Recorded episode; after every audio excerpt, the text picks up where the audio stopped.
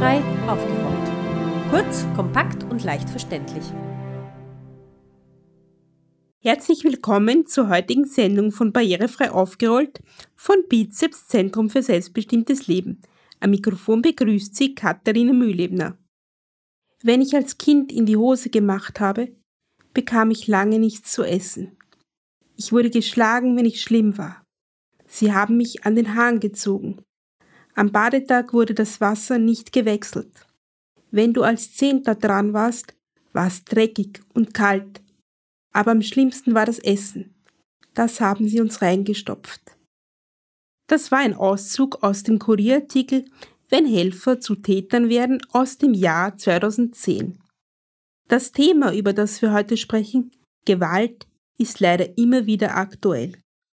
Im Jahr 2011 äußerte der Monitoringausschuss zur Umsetzung der UN-Konvention über die Rechte von Menschen mit Behinderungen dringenden Handlungsbedarf in Bezug auf Gewalt und Missbrauch an Menschen mit Behinderungen. Auch aktuelle Studien belegen, dass Menschen mit Behinderungen, vor allem Frauen, einem viel höheren Gewaltrisiko ausgesetzt sind als Menschen ohne Behinderungen.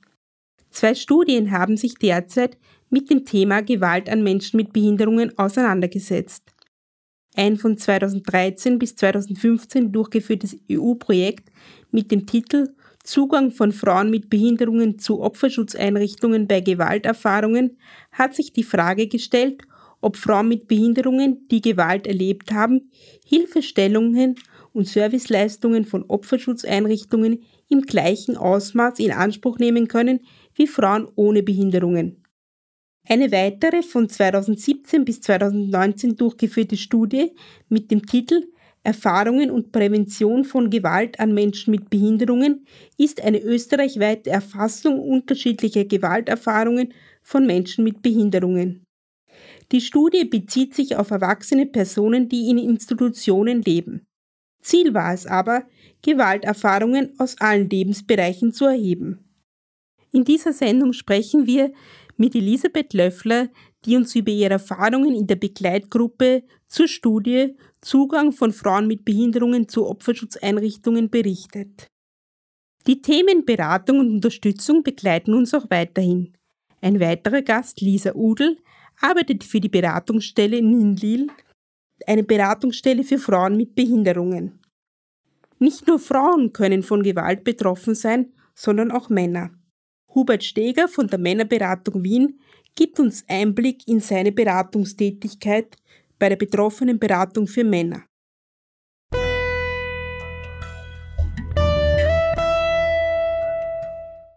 Elisabeth Löffler ist ausgebildete Peerberaterin und Lebens- und Sozialberaterin mit dem Schwerpunkt Sexualität. In ihrer Arbeit ist sie sehr oft mit dem Thema Gewalt an Frauen mit Behinderungen konfrontiert. Frau Löffler, bitte erzählen Sie uns etwas über die Studie Zugang von Frauen mit Behinderungen zu Opferschutzeinrichtungen. Ähm, die Studie äh, hat zwei Jahre gedauert und es war ein EU-Projekt und es waren ähm, ein paar Länder beteiligt, Österreich, äh, England, Island und Deutschland. Ich selber war als Expertin und Frau mit Behinderung eingeladen, in der Begleitgruppe zu dieser Studie ähm, einfach dabei zu sein. Was waren denn die zentralen Fragestellungen der Studie? Wie gut werden Frauen mit Behinderungen, die schon Gewalt erfahren haben, unterstützt von Opferschutzeinrichtungen, im feministischen Bereich sagt man gern Gewaltschutzeinrichtungen, um sichtbar zu machen, dass es hier um Gewalt geht. Ähm, wie gut ist der Zugang? Wie gut zugänglich sind Opferschutzeinrichtungen bzw. Unterstützungseinrichtungen wie zum Beispiel Frauenhäuser? Was Besonderes äh, an dieser Studie war, dass ähm, die ganze zwei Jahre lang Frauen mit Behinderungen ähm, einbezogen waren. Eben ich zum Beispiel in, im in der Begleitgruppe. Und ähm, ein großes Ziel war auch, äh, die Sichtbarkeit und nicht nur wieder eine weitere Studie zu machen, sondern ein Ergebnis dazwischen waren eben zwei Broschüren, wobei eine Broschüre wirklich auch für Frauen mit unterschiedlichen Behinderungen ähm, erstellt wurde um ähm, nicht nur wieder eine Studie zu machen, die irgendwo in einer Schublade landet, sondern die auch für Frauen mit Behinderung eine Wirkung hat und auch verteilt werden kann.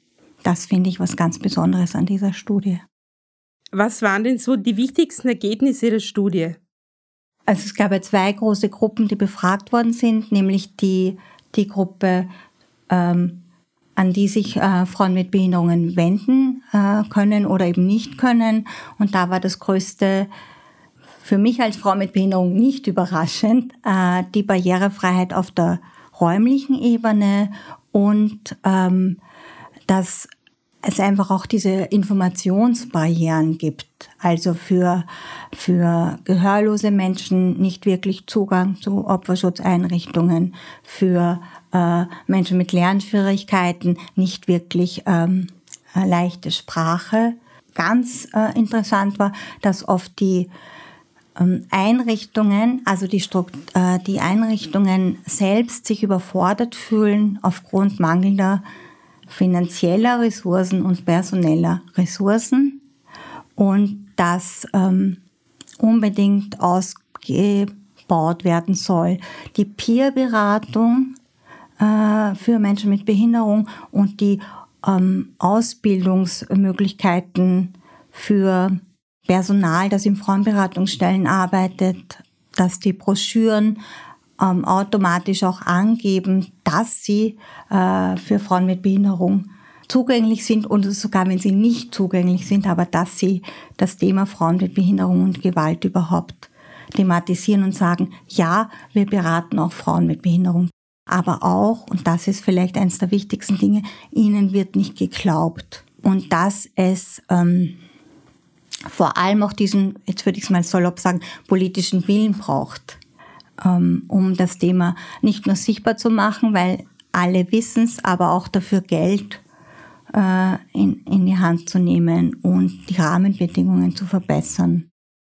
Was genau war diese Begleitgruppe? Was haben Sie da gemacht? Es gab am Anfang Online-Fragebögen. Es wurden zum einen Gruppeninterviews gemacht mit äh, verschiedenen Frauen mit Behinderungen aus Österreich und in diesen Gruppeninterviews war zum Beispiel immer eine Frau mit und ohne Behinderung äh, als Leiterinnen anwesend und viel Input äh, konnte ich auch geben bei, bei der Broschüre selber. Also was, was soll in dieser Broschüre stehen äh, zu, bes zu besprechen, wie die Broschüre tatsächlich ausschauen wird, was sind wirklich relevante Dinge, die in einer Broschüre sein sollen, damit es auch nicht zu groß wird, zum Beispiel, damit sie wirklich nutzbar auch ist für Frauen äh, mit Behinderung.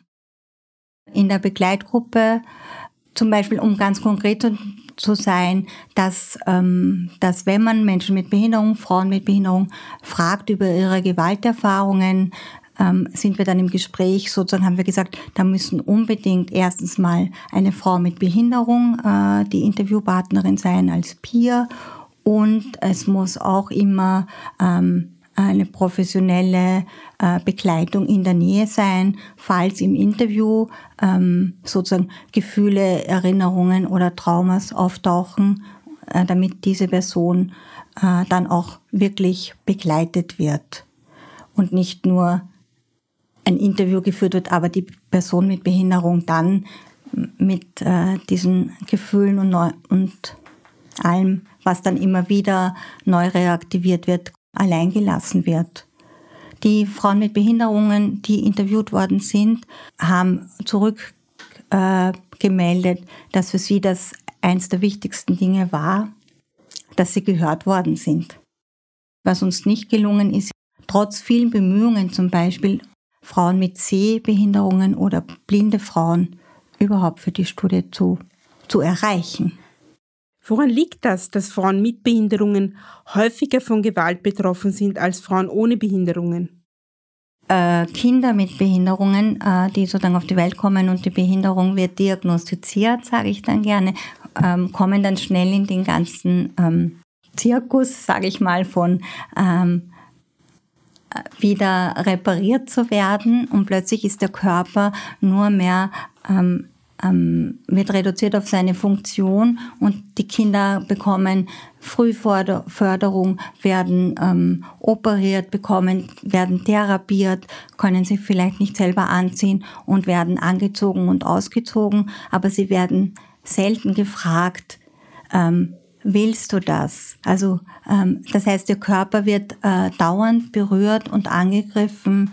Ähm, als Kinder sage ich jetzt, ohne gefragt zu werden, ob ihnen das ähm, angenehm ist, unangenehm und immer zu ihrem Besten. So wird es ihnen dann vermittelt. Oder ähm, die, es tut weh, aber die Eltern sagen, ah, ist schon gut, das ist zu deinem Besten. Oder der Doktor muss das jetzt machen, weil.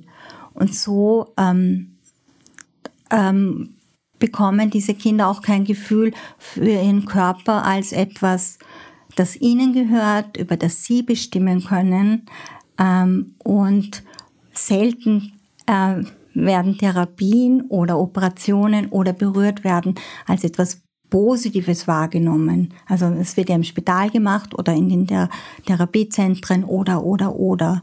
Und dann ist es natürlich ähm, ein langer Prozess oder er findet nie statt, auch mal zu sagen, äh, nein, ich will das nicht und äh, jetzt mache ich einen großen Zeitsprung, dann ähm, wird man vielleicht ähm, von jemandem berührt oder missbraucht und, äh, und denkt sich, hm, gehört halt so, bin ich eh gewohnt. Also eine, eine interessante, ein Detail dieser Studie war auch, dass die Frauen mit Behinderung oft erst durch diese Fragen ähm, draufgekommen sind, das war überhaupt Gewalt. Weil für, die, für diese Frauen war es ganz normal, dass sie gerissen werden oder gestoßen werden oder beschimpft werden ähm, oder aufgrund ihrer Behinderung sozusagen ähm, diskriminiert werden. Das war für sie ähm, erst während der Fragen, äh, aha, das ist Gewalt, aha, das darf die Person nicht mit mir tun, mich reißen, mich zwicken, mir, mir Schuhe anziehen, die mir schon längst nicht mehr passen, mir Hilfsmittel verweigern oder wegnehmen, wenn ich nicht brav bin. Also das fällt ja auch alles unter Gewalt.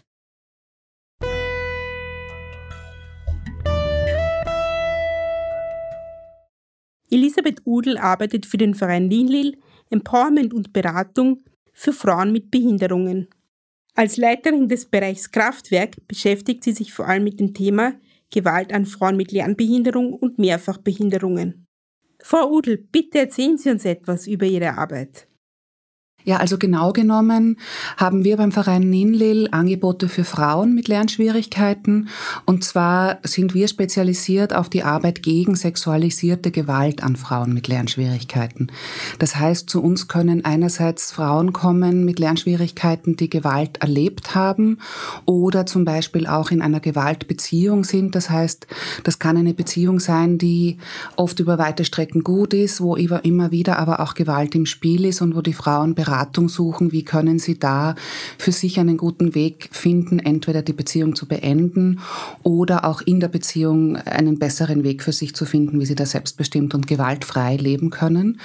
Also das ist der Teil, wo wir Beratung ganz konkret anbieten. Dann arbeiten wir aber auch sehr viel breiter gegen das Thema sexualisierte Gewalt an Frauen mit Lernschwierigkeiten. Das heißt, wir haben auch Angebote für Betreuerinnen, wir haben Workshop-Angebote, wir haben Empowerment-Seminare für Frauen mit Lernschwierigkeiten also Arbeit im Bereich der Prävention, der Vorbeugung von Gewalt. Wir machen auch immer wieder Vorträge. Wir schauen, dass wir äh, bei Tagungen sind, bei Konferenzen. Wir sind in vielen Vernetzungen. Es gibt eine Vernetzung von österreichischen Frauenberatungsstellen, wo wir auch sehr aktiv sind, damit eben auch Frauenberatungsstellen die jetzt eigentlich äh, von der Zielgruppe her sich erstmal an nicht behinderte Frauen richten, damit auch die das Thema, die Themen von Frauen mit Behinderungen kennenlernen und da ein bisschen mehr hinschauen können auch. Was würden Sie sagen, sind Frauen mit Lernschwierigkeiten häufiger von Gewalt betroffen als Frauen ohne Behinderungen? Ja, also da muss ich leider ist die Antwort auf jeden Fall ja. Ich arbeite jetzt seit 2006 in dem Verein und habe also auch schon viel, viel eigene Erfahrung. Aber es gibt auch Studien zu dem Thema und die Studien, die es gibt, sagen, dass Frauen mit Lernschwierigkeiten ungefähr doppelt so häufig von sexualisierter Gewalt betroffen sind im Vergleich zu nicht behinderten Frauen. Woran meinen Sie, liegt das? Also nach allem, was wir wissen, und also da ist jetzt wieder hauptsächlich unser Erfahrungswissen, das, was ich erzählen kann, hängt es vor allem mit Abhängigkeiten zusammen. Also jede Form von Abhängigkeit ist leider ein Nährboden für Formen von Gewalt. Das heißt, strukturelle Gewalt macht dass andere Formen von Gewalt häufiger vorkommen. Wenn jemand in einer Beziehung, wenn eine Frau von einem Mann abhängig ist, dann ist die Wahrscheinlichkeit größer, dass da auch Gewalt passieren kann. Und Frauen mit Lernschwierigkeiten, das wissen wir, leben einfach in vielfältigen Abhängigkeiten und das mit dem drum haben wir ja auch diese Empowerment-Seminare, weil die Selbstbestimmung und das Wissen, dass man über sich und über den eigenen Körper und über das ganze Leben grundsätzlich selbst bestimmen kann, das ist oft etwas, was auch erwachsenen Frauen mit Lernschwierigkeiten nicht genug, was sie in ihrem Alltag nicht genug erleben.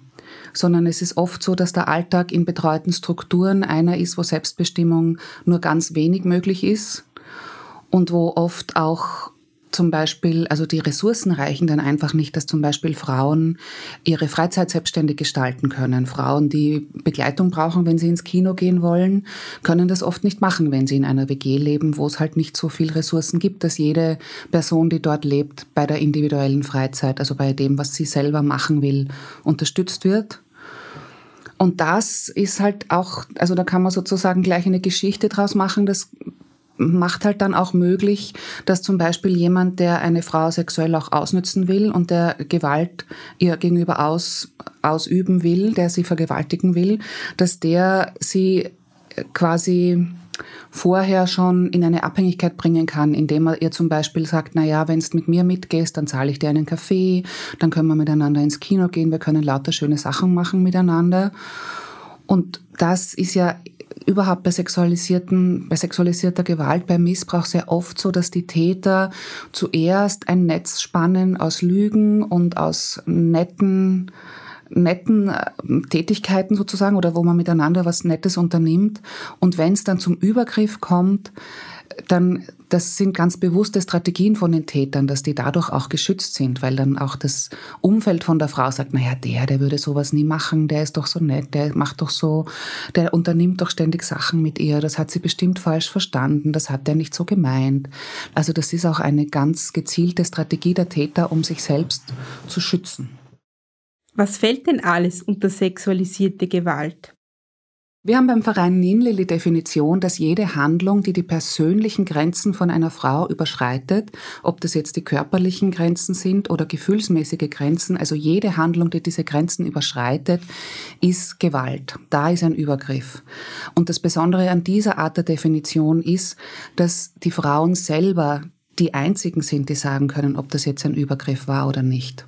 Und das ist deshalb so wichtig, weil es Frauen oft passiert, dass sie zum Beispiel erzählen, der hat mich an der Brust angegriffen und ich wollte das nicht. Und dann wird Frauen mit Lernschwierigkeiten, die zum Beispiel auch bei der Pflegeunterstützung brauchen, wird ihnen gesagt, aber das hat er ja nicht so gemeint. Das war kein Übergriff. Das war nicht so gemeint. Das hast du sicher falsch verstanden. Wenn ich jetzt von Gewalt betroffen bin, was kann ich denn da tun? Also unsere Empfehlung ist immer, sich Hilfe zu holen. Und Hilfe holen, das kann verschiedene Sachen heißen. Das kann heißen, ich erzähle es jemandem, äh, den ich mag und dem ich vertrauen kann. Das ist meistens der wichtige erste Schritt. Es kann aber auch heißen, ich rufe gleich mal in einer Beratungsstelle an. Es gibt ja in Österreich, es gibt eine österreichweite Info also Nummer, das, nicht Infonummer, sondern Hilfsnummer, Beratungsnummer. Das ist die Frauenhelpline. Und dann gibt's in Wien den 24-Stunden-Notruf. Also diese beiden Nummern sind beide 24 Stunden erreichbar. Und dann gibt's eben in Wien auch spezialisiertere Beratungsstellen, Beratungsstellen, die auf das Thema sexualisierte Gewalt spezialisiert sind und auch uns, die wir auf die Beratung für Frauen mit Behinderungen spezialisiert sind. Also in all diesen Beratungsstellen kann man anrufen. Bei den Telefonhotlines kann man auch direkt ein Beratungsgespräch Gespräch kriegen. Bei den Beratungsstellen ist es meistens so, dass man einen Termin ausmachen muss. Also Hilfe holen ist immer gut, auch wenn ich zum Beispiel noch gar nicht weiß, ist das, was mir da jetzt passiert, Gewalt irgendwas fühlt sich nicht so richtig an. Also man muss, wenn man sich in einer Beratungsstelle Hilfe holt, da muss man sich nicht sicher sein. Da kann man ganz, das kann man auch machen, um sich ein bisschen mal beraten zu lassen und Orientierung zu kriegen. Ich nenne deswegen zuerst die Beratungsstellen und eben nicht zuerst die Polizei, weil wenn man bei der Polizei eine Anzeige macht, dann gehen viele Sachen los, die man dann vielleicht nicht mehr kontrollieren kann. Das heißt, wenn man, also da muss man, wenn, eine Anzeige ist, dann muss man nachher Aussagen machen, dann wird man immer wieder mal angerufen, dann muss man, also das, also nicht immer wieder mal angerufen, aber man muss einfach dann auch zur Verfügung stehen, um nochmal Aussagen zu machen und so. Und deshalb empfehlen wir, bevor eine Frau eine Anzeige macht, dass sie sich Beratung holt, zum Beispiel bei einem der beiden Notrufe in Wien. Die bieten nämlich etwas an, das heißt Anzeigeberatung. Da kann man sich, bevor man die Anzeige macht, ganz genau erklären lassen, was macht denn die Polizei mit der Anzeige, wie oft muss ich dann dahin, wie sind die Aussichten, kann ich da Begleitung kriegen und Unterstützung. Es gibt nämlich dann auch etwas, das heißt Prozessbegleitung. Man kann eine sowohl juristische als auch psychosoziale Begleitung und Beratung kriegen, wenn man eine Anzeige gemacht hat und wenn es dann zu einem Prozess kommt. Also wir empfehlen unbedingt, dass man sich, bevor man eine Anzeige macht, auch schon Unterstützung sucht. Und ganz wichtig noch, also wir sagen nicht statt einer Anzeige soll man sich Beratung holen, sondern als Vorbereitung. Wir, es ist nicht, dass wir abraten von Anzeige, aber vorbereitend sich beraten zu lassen, kann enorm helfen.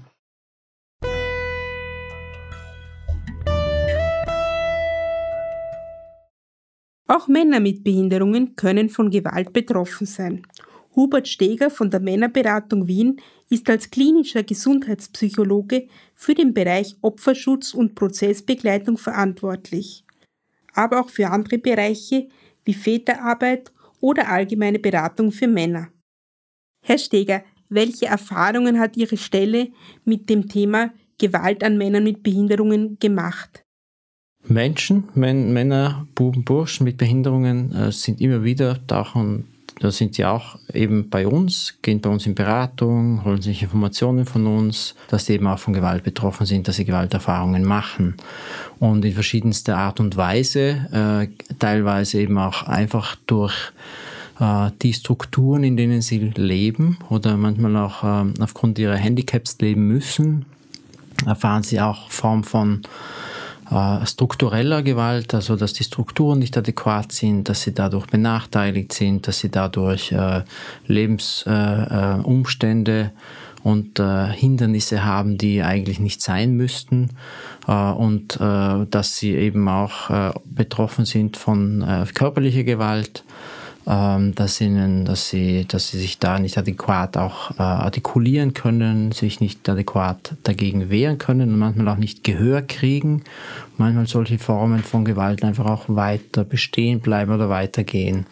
Dasselbe betrifft auch sexuelle Gewalt. Ja, also das ist ein, ein, ein Tabuthema überhaupt unter Männern mehr als bei Frauen, bei Frauen ja auch, bei Männern noch mehr, weil es so schambesetzt ist. Also das Thema Gewalt an Männern äh, ist etwas, was, was ich immer wieder schwierig finde zu kommunizieren. Es ist ein unterbelichtetes Thema. Es ist sozusagen von den Männern selbst oft nicht wahrgenommen. Es ist so die männliche Sozial also das männliche, das Mannwerden, im Mannwerden ist es schon so angelegt, äh, Betroffener von Gewalt zu sein, hilfsbedürftig zu sein, sich nicht wehren zu können, ist etwas Unmännliches. Ja? So wird es auch von Männern selbst äh, eher negiert, bagatellisiert äh, hintangestellt, verdrängt und man versucht einfach nach vorn zu schauen und zu schauen, dass man irgendwie als Mann funktioniert. Studien sagen ja, dass Frauen mit Behinderungen häufiger von Gewalt betroffen sind als Frauen ohne Behinderungen. Lässt sich eigentlich Ähnliches für die Männer mit Behinderungen sagen? Also sie sind aus meiner Sicht häufiger betroffen als andere Männer, eben aufgrund dieser besonderen Umstände, wie sie wohnen und äh, aufgrund der besonderen Bedürfnisse, die sie vielleicht auch haben. Ja, und da gibt es dann auch äh, manchmal eben auch Spannungen in, mit, mit dem Umfeld, in dem sie leben. Und ja, sie, sie, sie sind vielleicht auch manchmal die wehrloseren unter Anführungszeichen Opfer.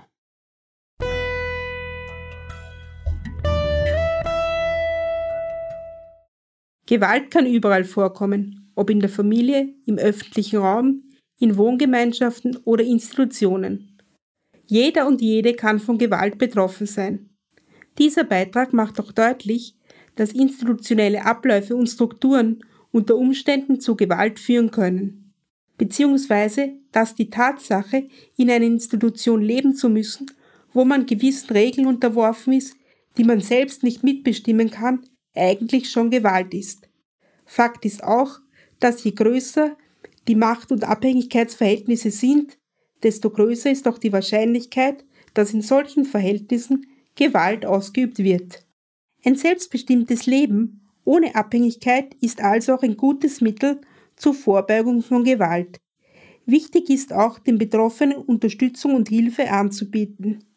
Nicht wegzuschauen, sondern aktiv zu werden. Zum Abschluss unserer Sendung noch ein Appell. Wenn Sie selbst von Gewalt betroffen sind oder jemanden kennen, der vielleicht Hilfe braucht, können Sie sich Unterstützung holen. Sie sind nicht allein. Bei der Internetseite zu unserer Sendung Gewalt an Menschen mit Behinderungen finden Sie entsprechende Informationen verlinkt. Unsere Radiosendungen finden Sie auf unserer Internetseite www.barrierefrei-aufgerollt.at. Wir von Barrierefrei aufgerollt freuen uns über die wachsende Zahl an Zuhörerinnen und Zuhörern aus anderen Bundesländern. Neu mit dabei ist das Grazer Radio Helsinki. Wir sind also ab jetzt auch in Graz zu hören. An dieser Stelle ganz herzliche Grüße an unsere Zuhörerinnen und Zuhörer in Graz. Alle Infos zu unseren anderen Sendeplätzen und Sendeterminen finden Sie auf www.barrierefrei-aufgerollt.at-sendetermine. Es verabschiedet sich Ihr Redaktionsteam Katharina Mühledner, Markus Ladstätter und Martin Ladstätter.